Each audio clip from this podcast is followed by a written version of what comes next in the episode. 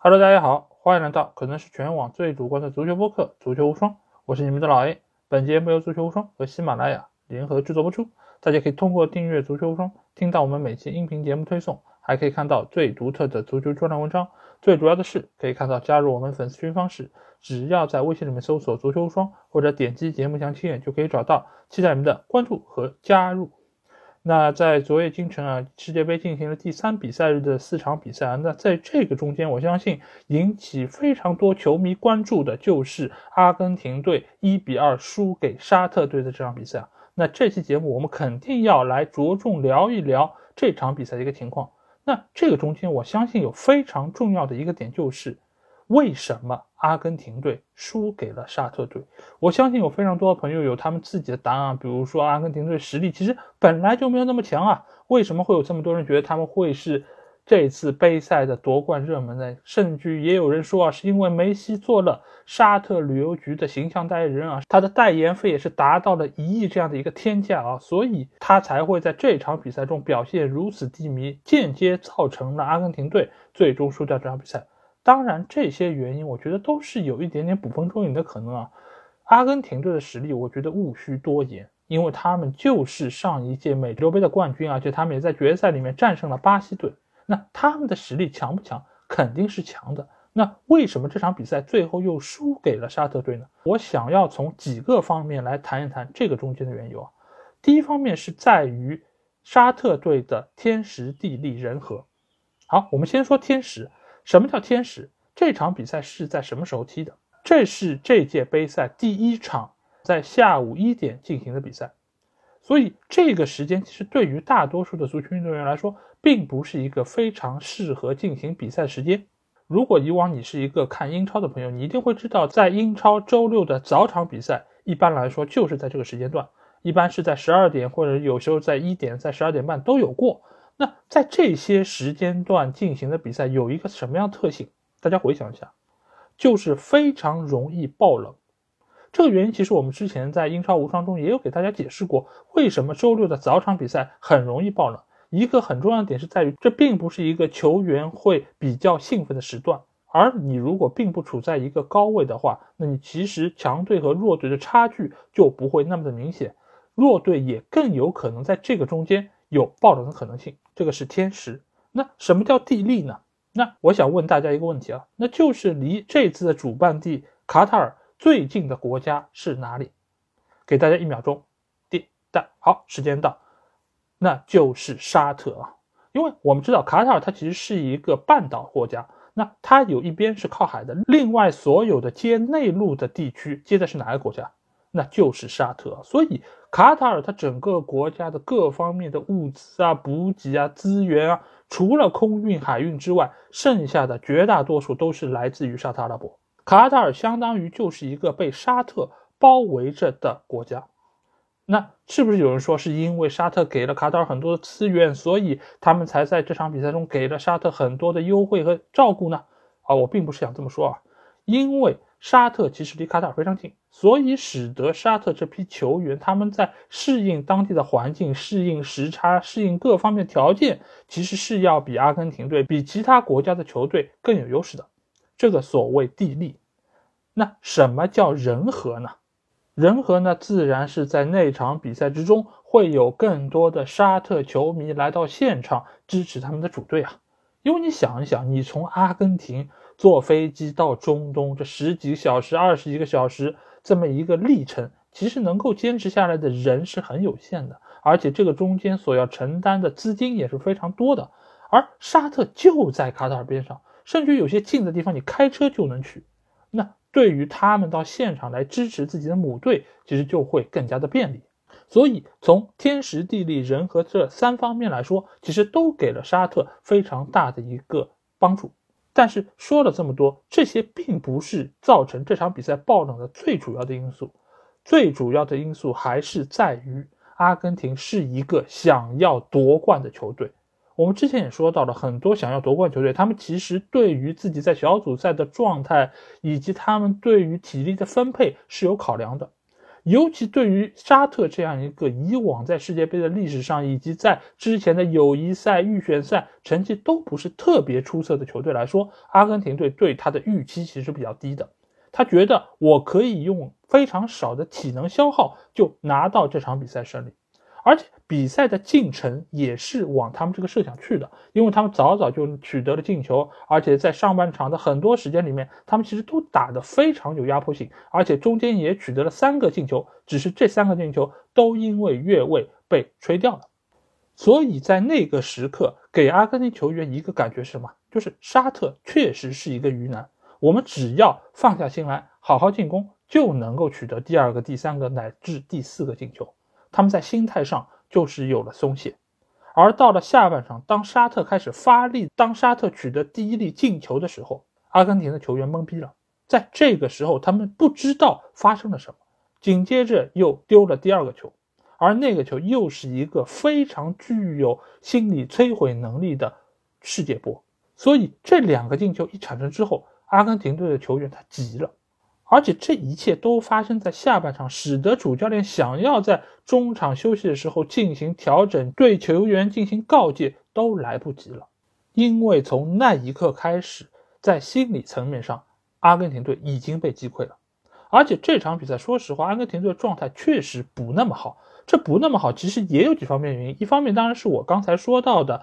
他们觉得沙特不是那么强，所以他们并没有把自己状态的高位放在这场比赛之中。所以，当他们想要紧张起来的时候，他们想要认真起来的时候，已经来不及了。而且，他们也没有办法这么快把自己的状态调整出来。你可以发现，很多的进攻其实阿根廷队已经打出来了，但是呢，他们在意识上是慢一拍的，他们在很多动作上也是慢一拍的。包括罗梅罗为什么会没有盯防住对方的前锋球员，也是他觉得对方的球员没有那么强。上半场沙特没有一脚射门啊。那我怎么会对你有那么激进的防守动作呢？毕竟我后面还有好几场比赛要打呢。这场比赛就是例行公事啊，在很多阿根廷球员的心目中，这场比赛就是这么样一个级别。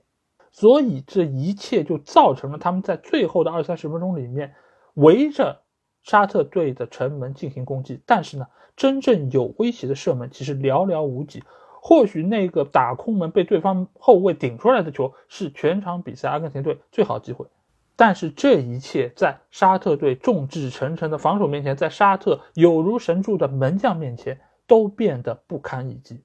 所以这一切就朝着爆冷的一个方向在进行着。其实我们可以回顾一下那些所谓爆冷的比赛啊，都是有一方在压着另外一方狂攻，但是呢，雷声大雨点小，而且对方的门将是有如神助。为什么会有如神助？大家想一下。那还不是因为你的打门威胁性太小吗？这角度不够刁钻，你整个人是紧张的。因为这个时候阿根廷队他的得失心、他的胜负心是非常非常重的，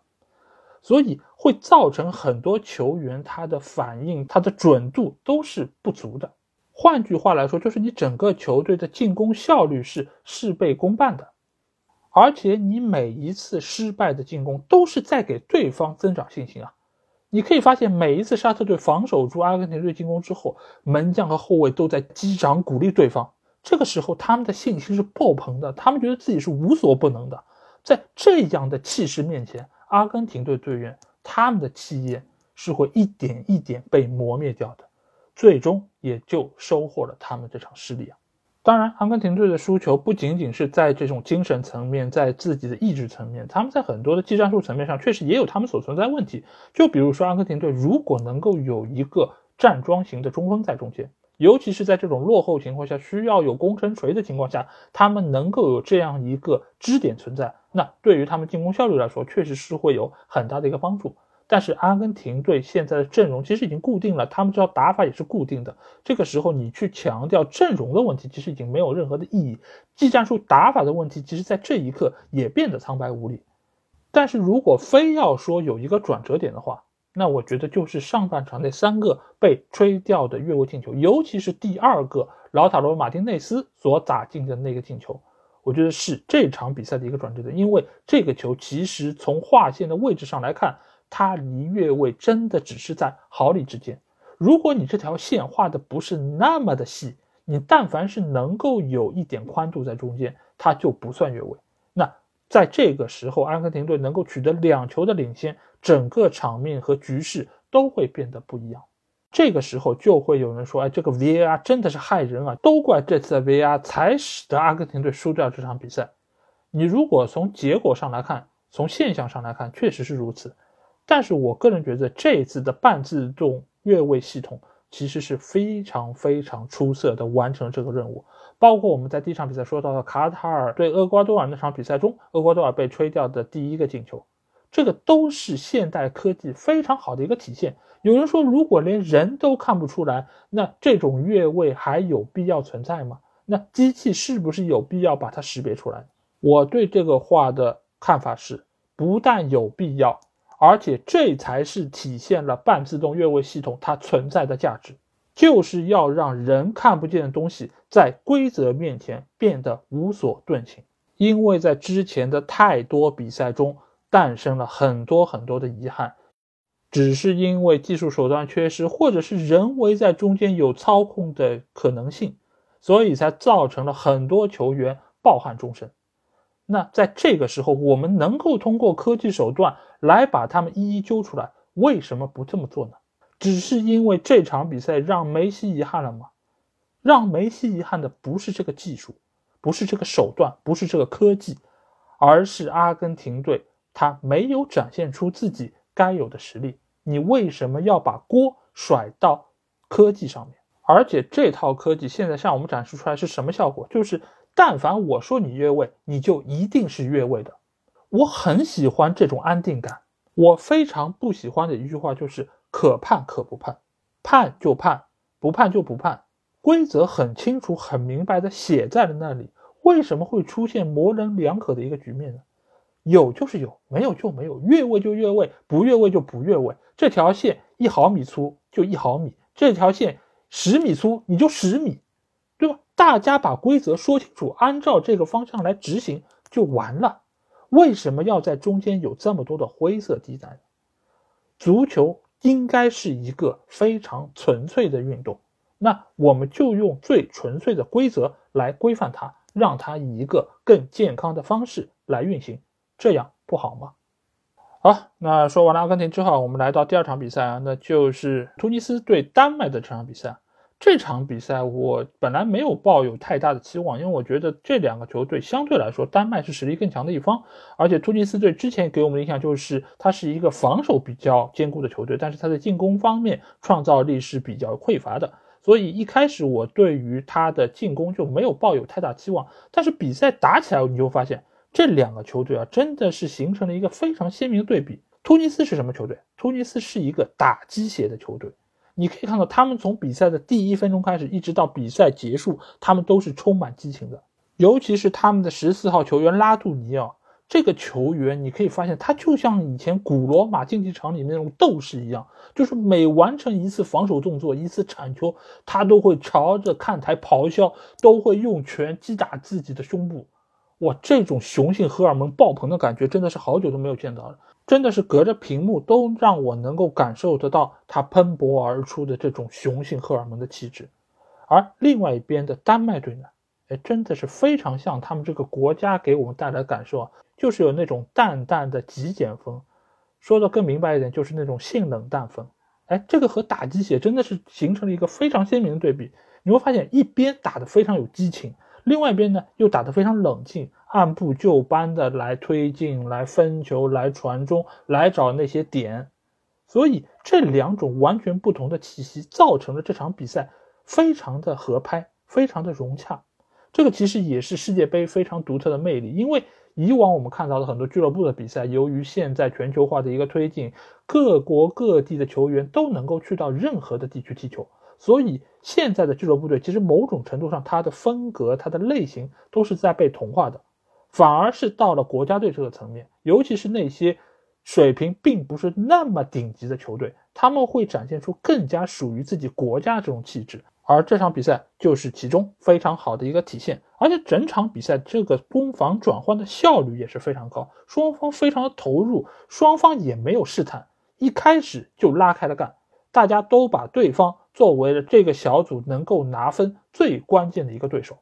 但是这两个球队他们也存在同样的一个问题，那就是锋无力啊。我们刚才说到了突尼斯队，它本身的攻击力是比较薄弱的。它在非洲杯预选赛的最终决赛之中，两回合比赛 xG 加在一起都没有达到一个球，可见它的进攻转化效率是多么的糟糕。而在另外一边，尽管丹麦队的进攻能力要比突尼斯队要强一些，但是由于突尼斯队它本身的防守能力是不错的，而且它的防守侵略性、它的整个的气势以及三条线的一个位置感保持的是相当严密的。所以丹麦其实也没有拿到特别好的机会，一直到下半场派出了马蒂亚斯·延森，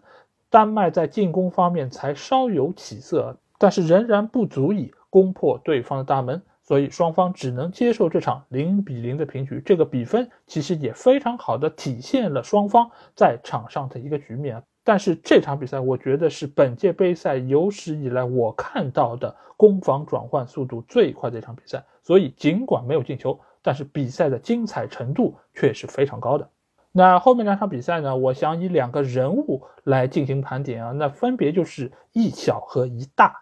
那第一场比赛就来到的是波兰对墨西哥这场比赛啊，这个中间有一个球员，哎，他的关键字是什么？是小。尽管他的身材很高大、很威猛、很雄壮，但是他有一个外号是以小开头的，那就是小场面先生莱万啊。这场比赛，我觉得莱万可能是最倒霉的球员，还没有之一啊！因为整场比赛，波兰队其实是占据了更大程度的优势，而且他们也有不错的破门机会，那就是莱万拿到的那个点球。但是莱万在面对对方墨西哥吴镇宇的情况之下，把点球射失了。而且这个墨西哥吴镇宇奥乔亚也是在场上表现出了影帝一般的演技。那就是他在扑救莱万点球的过程中，他还做了假动作，他还迷惑了对手，致使莱万打出了一个他想要莱万打出的角度。所以莱万那个球，你们可以发现，他其实打的角度是挺刁钻的，但是奥乔亚还是把自己的身体伸展到了极致，将球扑了出去。波兰也就此错失了他们本场比赛最好的一次破门良机啊！那整场比赛纵观下来，墨西哥队其实是掌控了场上的一个局面，但是呢，在射门的威胁程度上，波兰队似乎是要更好一点。所以尽管比分也是一个零比零，但是场面上一点不沉闷，双方也是你来我往，互有攻势，也都展现出了自己该有的一个实力啊。但是莱万在这场比赛之中，我个人觉得还是比较缺少自己队友的一个扶持，他和整个体系，你还是能够发现比较明显的一个割裂感。当然，这个也和墨西哥队防线对他重点照顾有非常大的关系啊！而且这场比赛，墨西哥队的后腰球员阿瓦雷斯的表现非常的出色，他其实是拦挡住了波兰队非常多次有威胁的进攻，也最终是帮助墨西哥队能够从波兰队这边拿到一分啊！这个比分其实也是非常体现双方在比赛中的一个实力对比，但是同时又是双方都非常不满意的一个结果，毕竟。都只拿到了一分，或许只有阿根廷队觉得，哎，这个比分是我想要的。毕竟啊，如果这场比赛是分出胜负，有人拿到三分的话，那对于阿根廷队的出线来说，或许会增加更大的麻烦啊。好，那接下去来到最后一场比赛，也就是法国对澳大利亚这场，那这个中间有一个球员，他的外号中有一个大字啊，那就是我们的大吉鲁啊。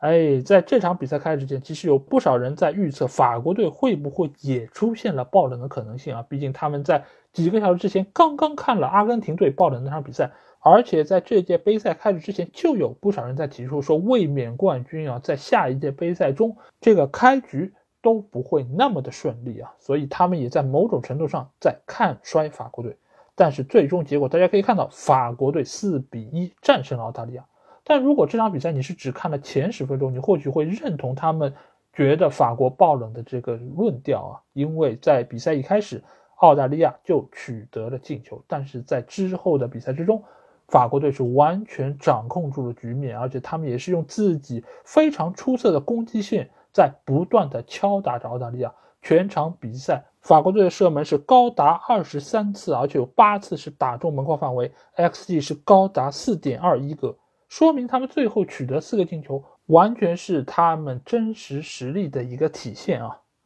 而且这场比赛，我们发现他在锋线上派出的是大吉鲁搭配姆巴佩的组合。那这样一个组合，其实是现在法国队最为出色，而且也是效率最高的。因为之前大家会说啊，本泽马因伤缺阵了，法国队这对于法国队是一个非常大的消耗啊，他们的竞争力或许也将因此而大打折扣。但其实我们之前已经在群里有过讨论。本泽马的离开，或许对于法国队来说并不是一个坏消息，因为其实像吉鲁这样的球员，他某种程度上能够给予球队更大的支援，因为他在前场是一个不错的支点球员，而且他也有相当不错的把握机会能力。但同时，他相比于本泽马来说，他是一个更加无私的球员，他能够给身边的球员创造出非常多的机会。所以这场比赛，我们不但是看到了大吉鲁进了两个球。而且他也依靠自己出色的跑动，给本方的队友拉开了非常多的空间。而且这场比赛，我们发现姆巴佩也并不像大家说的那么的独断专行，抢了很多的机会要自己破门得分。他那个传给吉鲁球也非常的精妙啊！而且他在这场比赛中所表现出来的能力，我觉得是非常全面的。当然，他也错失了几次必进球的机会，但是这毕竟只是法国队的第一场比赛。他们也处在一个磨合的过程之中，而且法国队各个位置的球员，拉比奥也好，特奥也好，登贝莱也好，其实在场上都表现得非常的尽心尽力，并不是说啊，对方只是个澳大利亚，是这次杯赛里面可能实力最弱的球队之一，我就表现出任何的懈怠，而是仍然全心投入。而且从这场比赛各个球员之间的配合来看。也没有像大家说到的那种什么法国队更衣室的问题，他们都很融洽，进球之后也抱在一起庆祝。所以现在法国队其实让我看到，就是他们更像一个集体，他们踢的也更加的自如啊。尽管这场比赛卢卡斯·埃尔南德斯因为受伤被替换下场，但是由于法国队他在阵中的人才真的是非常的雄厚啊，所以在每一条线其实他都有。多达两到三名的替补球员可供使用，所以有部分球员的伤病对法国队来说并不是一个特别大的损失。所以在经历了昨天的四场比赛之后啊，不少球迷又把法国队加到了夺冠热门的这张表单之上，而把阿根廷队从上面所撤了下来。所以我在这边其实就想对于很多球迷说一句，尤其是那些平时并不是经常看球的球迷。不要因为一场比赛就把一个球队捧上天或者踩到地上，因为球队他们是有不同的状态起伏的，他们也会面对不同的对手，而且在场上也会出现这样或者那样计划外的一些情况，尤其是作为国家队，这个不可控的因素就更多了。所以不妨多看几场，而不要只是因为一场比赛，甚至像巴西队一场比赛都没打。就又吹上天了，或许他们在第一场打完之后也会像阿根廷队一样的，谁知道呢？但是再怎么说，你凭印象评价也好，再怎么样，你也没有损害到任何人。但是有一些人，他们在凭着印象做一些事儿，却是会给自己带来切切实实的伤害呀。那就是那些所谓球队输球之后要上天台的某些人。昨天晚上啊，真的是一下子朋友圈爆发出了非常多的消息，就是在说哦，买球买输了，我们要上天台了，或者说也有少部分人说我买赢了，我赚钱了等等。其实熟悉我们节目的朋友都知道，我们在节目里其实一直都是非常非常排斥博彩，非常非常驳斥这种所谓的这种买球这种行为的。无论你是所谓非法的外围，还是合法的足彩。我们都是会强烈反对和抵制的，因为这个本质上就是赌博。而且最近在我们的群里也收到了不少的这种提醒消息啊，那就是说你们的群遭受到了举报，其实就是因为有部分的群友在群里面发了那些博彩的截图，所以引起了监控的注意。所以我也想在这里借节目的这个机会啊，来和所有的听众说一句：无论你是不是已经在我们的听友群里面，还是你想要加入我们的听友群，我们听友群有一条铁律，那就是不允许谈任何和博彩有关的内容和话题。无论这个博彩是非法的外围还是合法的足彩，在我这里通通不允许。国有国法，群有群规，这个事儿即使是合法的，但是也不代表在我这个群就是合法的。所以也希望所有有兴趣来加群的朋友事先了解清楚这一点。如果有人违反这一条，我一定会第一时间就把他踢出群，因为我觉得博彩对于整个足球这项运动都是非常大的一个伤害。不要跟我扯什么小赌怡情，对于赌博这件事儿没有大小，只有你赌了还是没赌。所以只要赌博在我这儿就是零容忍。而且最后再和所有没有参与过赌球的朋友说一句：永远不要去赌，因为从科学上来说。你去参与赌球，长期来说就一定是会输的。你相当于就是在给各个机构送钱。当然，如果你心甘情愿烧钱，那我也拦不住你。但是如果你并不清楚这一点，那我在这里和您说明，就是赌球的终点一定就是赔钱。有这点钱做点啥不好呢？尤其在现在这种经济形势这么不好的情况之下。而对于那些已经参与过赌球的朋友，我在这里也要向你们表示我最大的嘲笑。你们上天台，我一点也不会觉得可惜，不会觉得可怜，我反而会觉得特别开心。最好你们把所有的赌资都输完，因为或许只有这样，你们才会收手，你们才会意识到这个问题有多严重，你们才会意识到这件事儿真的不该碰。你们或许也才会和自己的身边人说，告诫他们，永远永远不要参与赌博这件事儿。